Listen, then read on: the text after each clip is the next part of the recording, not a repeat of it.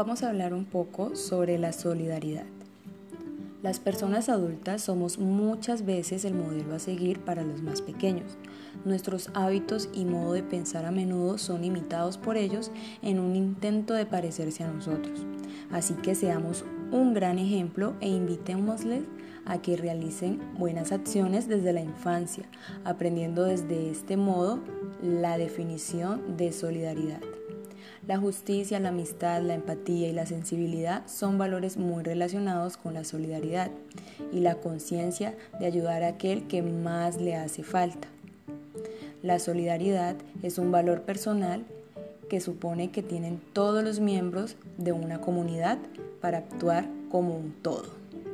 Así que seamos solidarios unos a los otros, ayudándonos.